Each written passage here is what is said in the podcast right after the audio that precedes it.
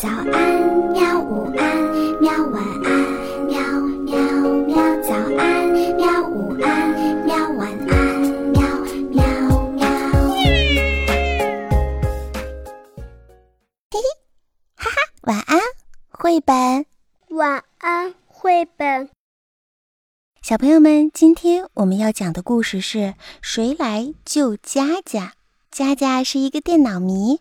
他喜欢整个晚上都盯着电脑屏幕，一会儿按键盘，一会儿按鼠标。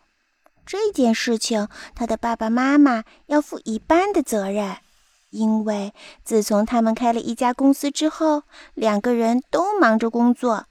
爸爸就买了一台电脑给佳佳，他总是说：“佳佳乖，今晚爸妈要加班，你做完功课自己玩电脑好不好？”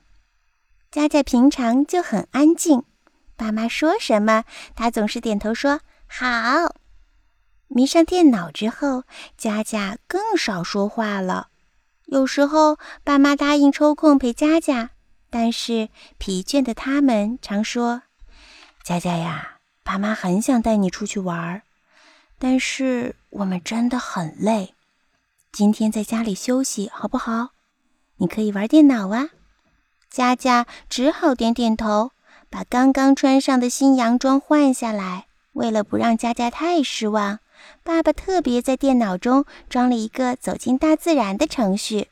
只要打开电脑，屏幕上就会出现各种各样的花草树木和可爱的动植物。妈妈另外买了一顶电波帽给佳佳，说：“只要戴上它。”你就会感觉到屏幕中间的小动物真的在你旁边又跑又跳呢。这天晚上，佳佳戴上了电波帽，坐在了电脑前面，屏幕上出现了一只小白兔。佳佳好喜欢它，很想抱一抱、摸一摸它。小白兔好像也不怕佳佳，一步一步地向它跳过来。佳佳好高兴，它真的摸到了小白兔了。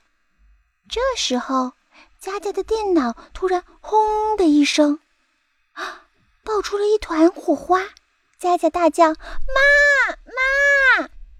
怎么了，宝贝儿？他的爸妈立刻冲进房间。佳佳已经不在椅子上了，电脑屏幕一闪一闪的，接着屏幕上出现了抱着小白兔的佳佳。